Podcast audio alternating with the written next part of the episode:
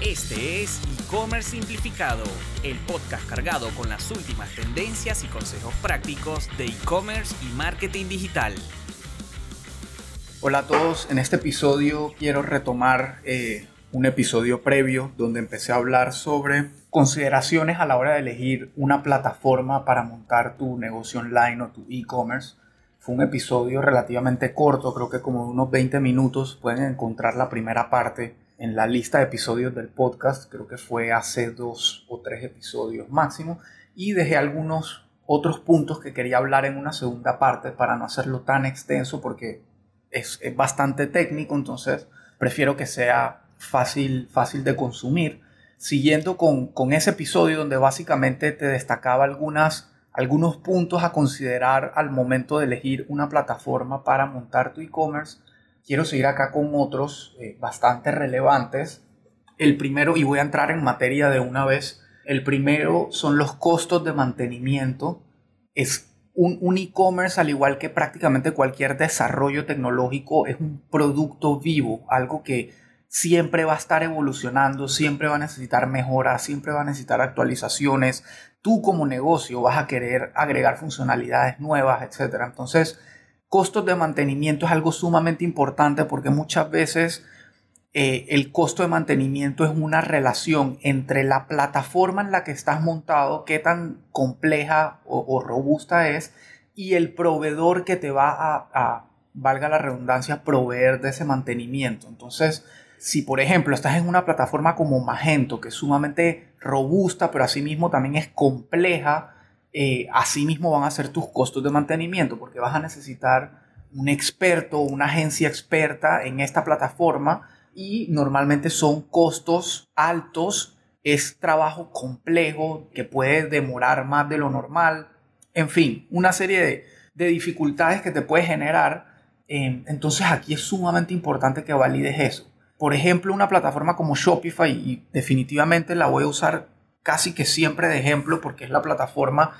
que usamos eh, para nuestro propio negocio y para los clientes. Una de las principales razones es que justamente darle mantenimiento a un sitio en Shopify es mucho más sencillo, entre comillas, que eh, plataformas robustas eh, como Magento, WooCommerce o cualquier otra plataforma que tenga que hostear uno mismo, instalar uno mismo, etcétera, etcétera. Entonces, Shopify definitivamente por ser una plataforma bastante estable y que digamos cuidan como que cada parte de su, de su plataforma y está autohosteada por ellos, hace que asimismo mantenerla sea relativamente sencillo. Y digo relativamente porque ya dependerá de la complejidad de cosas que quieras hacer, pero digamos, hay funcionalidades nuevas que vas a poder aplicar fácilmente como instalar un app del marketplace y configurarlo o eh, van a haber cosas que van relacionadas al segundo punto que quería tocar, que es el, los costos de actualización o de upgrade de la plataforma.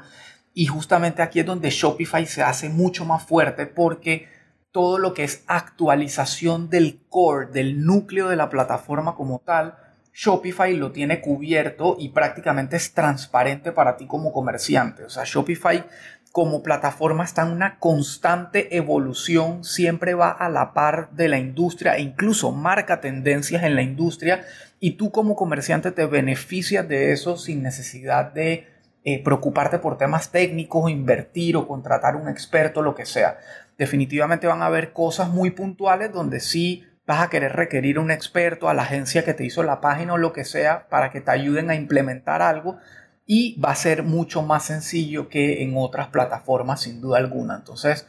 ahí tienes costo de mantenimiento y costo de actualización que va directamente relacionado a la plataforma que elijas. Y un, ejemplo súper fácil y que, y que es una plataforma de las más comunes, eh, WooCommerce, que está basada en WordPress, que es un manejador de contenido el más eh, importante y con más sitios a nivel mundial, sin duda alguna. O sea, si, hoy un cliente, y digo, no es un servicio que nosotros brindamos, pero si hoy un cliente me pidiera desarrollarle un sitio web de contenido y, y con algunas otras funcionalidades que, digamos, se escapan un poco de la parte de e-commerce, sin duda alguna recomendaría WordPress, pero efectivamente va a requerir más costo de mantenimiento, más costo de actualización, porque tienes primero que contratar tu propio hosting para implementar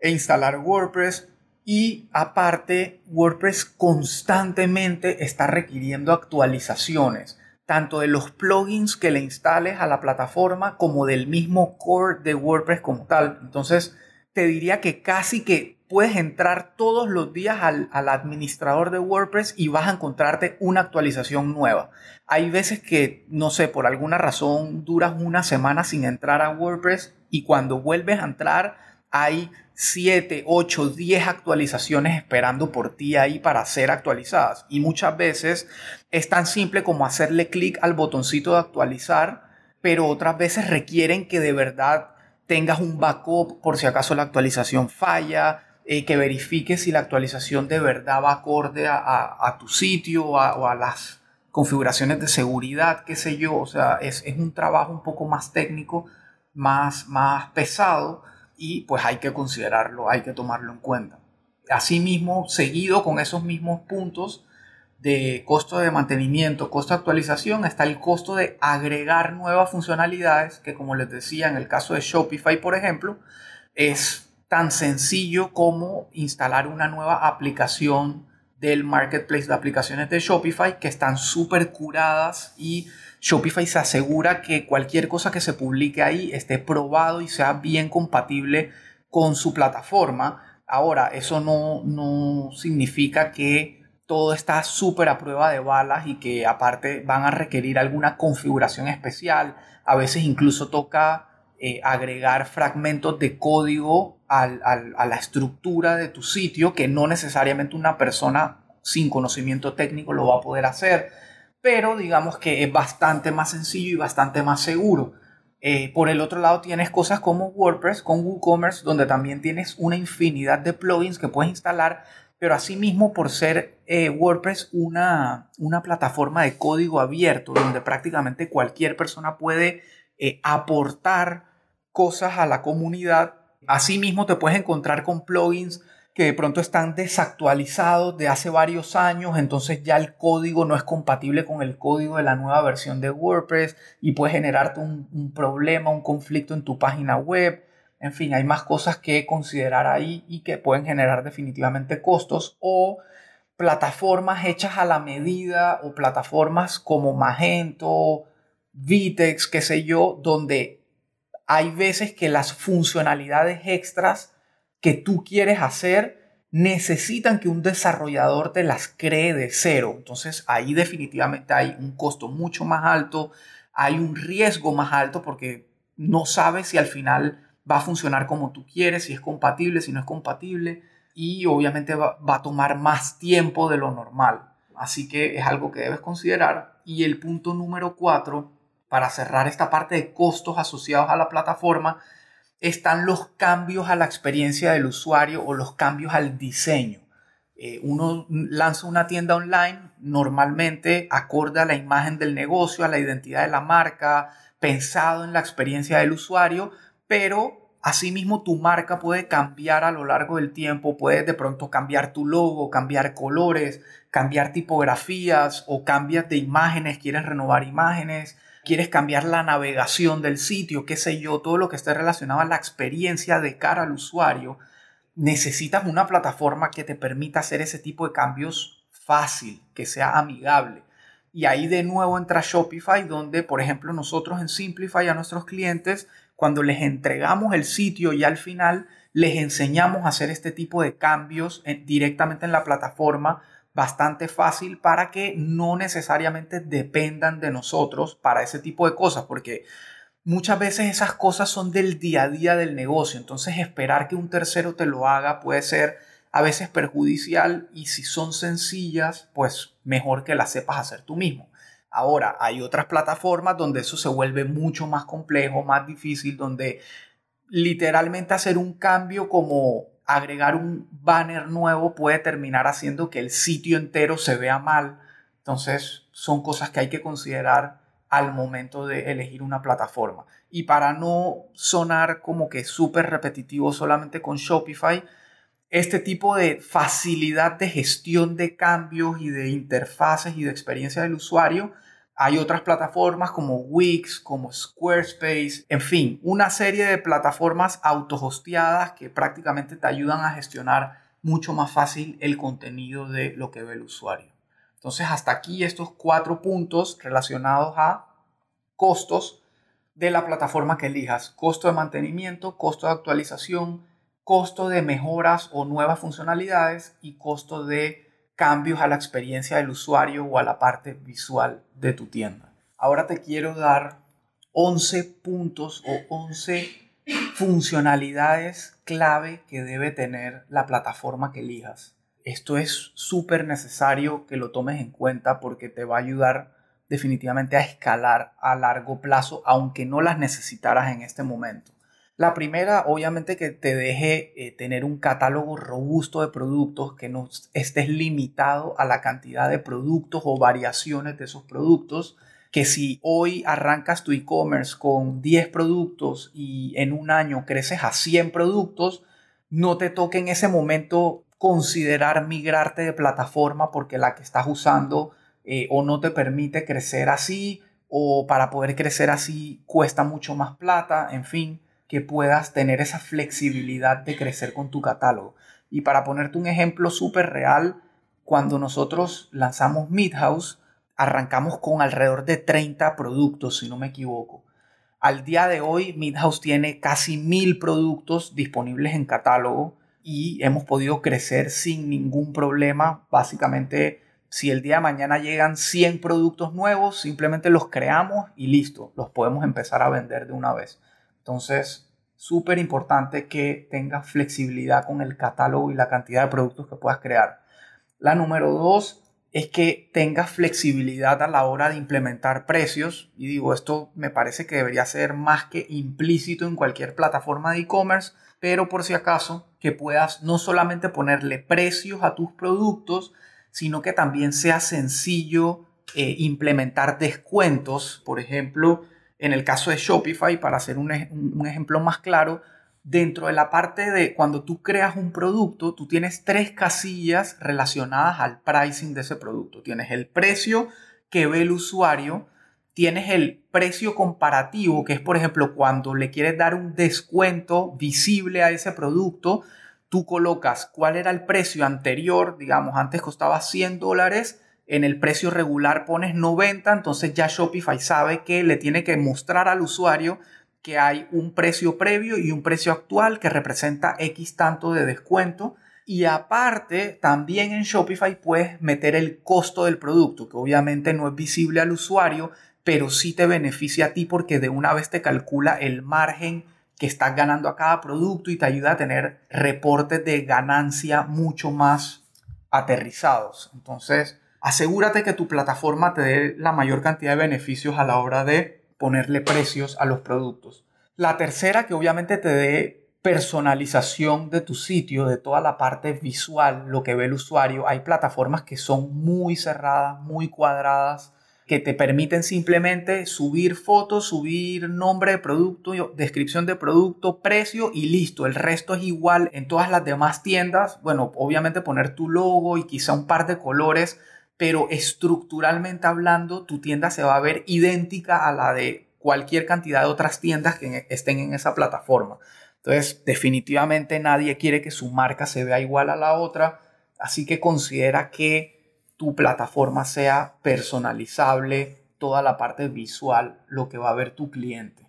La número cuatro es que tenga flexibilidad a la hora de implementar eh, opciones de envío o de shipping que puedas, por ejemplo, crear múltiples tarifas de envío, tanto por ciudad como por región, como por país, que te permita crear retiro en tienda, por ejemplo, o store pickup, como se dice en inglés, que puedas crear una tarifa o, crear esa opción de forma gratuita para los clientes que quieren acercarse a tu sucursal física en, caso que la tengas. Eh, en fin, que puedas incluso integrarte a operadores logísticos que tienen, digamos, automatizaciones en la parte de shipping, como hay proveedores grandes tipo DHL, FedEx, UPS, que vienen con integraciones para tu e-commerce para calcular automáticamente la tarifa de envío acorde a el lugar donde estás haciendo el despacho. Incluso aplicaciones locales de mensajería local que ya también tienen integraciones con Shopify. El número 5 es que puedas, que tengas obviamente analítica, pero enfocada en e-commerce. Lo normal, por ejemplo, de Google Analytics es que te muestre mucha data de el tráfico que te las visitas que llegan a tu sitio web, cuánto tiempo se quedan, cuánta gente rebota, cuántas páginas promedio ven por sesión, etcétera. Pero si eso no lo integras a tu plataforma para que te empiece a dar reportes de e-commerce como tal, por ejemplo, cuánto tan, cuánta gente te ha comprado, cuánto valor en las compras, cuál es el ticket promedio, cuál es el ranking de productos más vistos, el ranking de productos más vendidos, etcétera, etcétera. Si tu misma plataforma de e-commerce no te da esa data y aparte tampoco te deja integrarte a un tercero para tener esa data, pues definitivamente deberías considerar buscar otra opción porque esto es parte clave del negocio. Esto es, esto es la data que quieres monitorear constantemente para saber cómo va tu negocio online. Así que e-commerce analytics súper clave. La número 6, que va incluso mezclada con la 7, es que te puedas integrar a los diferentes canales de pauta digital, especialmente a los más comunes que son Google y Facebook. Por ejemplo, que puedas integrarte al Merchant Integration de Google, que es la parte de Google donde tú como e-commerce, como tienda, te integras para que Google tenga acceso a todo tu catálogo de productos con foto, precio, información, etcétera, para ponerlo en los resultados de búsqueda de Google Shopping, que es una herramienta medio reciente de Google, donde básicamente lo que hace es todos los comercios electrónicos que se integren a esta plataforma de Google Merchant ellos lo indexan y lo ponen en, sus resultados de búsqueda de manera mucho más fácil. Entonces, definitivamente tú quieres que si alguien busca el producto que tú vendes, salir antes que tu competencia, porque quizá tu competencia no se ha integrado a Google Merchant y va a salir tu página de primero mostrando tu foto de producto, tu descripción, tu precio, todo. Además, te permite hacer campañas de marketing basadas en Google Merchant o el catálogo de productos para que sea mucho más visible tu pauta en Google. Y el 7, que va de la mano con este, que también te puedes integrar a Facebook, que es sin duda alguna la red social más potente en temas de pauta digital para e-commerce hoy en día. Eh, obviamente cuando digo Facebook, esto incluye toda la familia de productos de Facebook, llámese Instagram, Facebook Messenger, Audience Network, Facebook Marketplace, etcétera, todo lo que conlleva Facebook, que tu plataforma de e-commerce se pueda integrar para que puedas pautar tus productos, tus fotos, etcétera. La número 8 es que tu plataforma de e-commerce te permita capturar reviews o reseñas de los clientes que te han comprado un producto, así como hace Amazon. Cuando entramos a ver un producto en Amazon, estoy seguro que lo primero que haces es fijarte en las calificaciones de ese producto, cuántas estrellitas tiene, cuánta gente ha hablado bien del producto, incluso lees lo que otra gente ha escrito sobre el producto para tomar tu decisión. En tu e-commerce eso también es sumamente importante. La gente va a ver tus productos igual que como los ven en Amazon y van a tratar de fijarse si hay reviews o reseñas de otros clientes. Entonces asegúrate que tu plataforma te permita eh, recopilar reseñas, ya sea que venga como una funcionalidad nativa o que puedas instalar un plugin o una aplicación de un tercero que te permita recopilar estas reseñas. En el caso de Shopify tienes tanto una aplicación gratuita del mismo Shopify que se la puedes instalar e implementar a tu tienda, como aplicaciones pagadas mucho más robustas con automatizaciones y otra serie de cosas que te pueden ayudar muchísimo. La número 9 eh, parece obvio, pero puedes encontrarte con plataformas que no lo hagan es que te calculen automáticamente los impuestos. Por ejemplo, en Panamá el impuesto de ventas es del 7% sobre la gran mayoría de productos. Entonces yo quiero que mi tienda en línea tenga la capacidad de que cada vez que alguien me compre en Panamá, le calcule automáticamente el 7% de su compra al final para yo poder cumplir con la entidad que se encarga de, de ver la parte de impuestos en el país a la hora de presentar mis declaraciones de renta y toda esa parte. Entonces, igual, si vendes, por ejemplo, a nivel mundial, quieres asegurarte de que dependiendo del país donde está la persona que te va a comprar, asimismo se calcule automáticamente el impuesto. Entonces, como decía al inicio, parece obvio, pero muchas veces no lo es tanto a la hora de elegir la plataforma, así que asegúrate de contar con eso. La número 10 es que te permita integrarte a múltiples plataformas de pago una de las claves del éxito en e-commerce es permitirle al cliente pagar de la manera que prefiera o de la manera más común en el país donde estés. Por ejemplo, en Panamá y prácticamente en todo el mundo, el método número uno es tarjeta de crédito. La gente relaciona compras en línea con tarjeta de crédito y sin duda necesitas poderte integrar a un procesador de tarjeta de crédito, pero dependiendo del país donde estás y si vendes local, seguro vas a querer integrar métodos locales. Por ejemplo, en Panamá tenemos la tarjeta débito o como se llama en Panamá la tarjeta clave, que es una tarjeta de nuevo de débito relacionada directamente a tu cuenta de ahorros o a tu cuenta bancaria y quieres poder permitir que la gente te pague con esa tarjeta o hay billeteras electrónicas, por ejemplo, en Panamá hay una que se llama Yapi, otra que se llama Neki, quieres poder permitir que la gente pague con eso, siempre, siempre y cuando haya una demanda y un público objetivo que paga con eso. Asimismo, en cualquier país hay seguro billeteras electrónicas, otros métodos, incluso métodos manuales como permitirle a la gente que te haga una transferencia bancaria a tu cuenta directo. Necesitas que la plataforma que vayas a usar te permita crear este tipo de cosas. Y ya por último, eh, la número 11 y, quizá un poco más técnica y compleja, pero es, algo, es una tendencia actual que se llama Headless Commerce o Commerce sin cabeza, suena raro, pero así, esa es la traducción textual, que básicamente lo que quiere decir es que, digamos, la cabe en el caso de mi tienda online, Midhouse, la cabeza de ese e-commerce es Shopify. Shopify es como el cerebro detrás de mi e-commerce, es la plataforma donde están hosteados o almacenados mis productos, mis fotos, mis descripciones, mis banners, precios, etcétera, etcétera. Y también es la misma plataforma que uso para mostrarle a mi cliente dónde puede interactuar, comprar, el botón de agregar al carrito, etcétera. O sea, la tienda en línea como tal. Pero cada día salen nuevas plataformas o nuevas maneras de comprar que le ayudan al cliente a adquirir tus productos sin necesidad de entrar a tu tienda en línea. Ejemplos puntuales. Amazon con Alexa, cada vez más hay marcas y tiendas que se integran a esta tecnología para que los clientes puedan comprar por voz. Eh, entonces, aquí es donde empieza a entrar el tema de e-commerce sin cabeza, porque en este caso tú tienes la plataforma donde está hosteado todo tu catálogo de productos, tus precios, tus,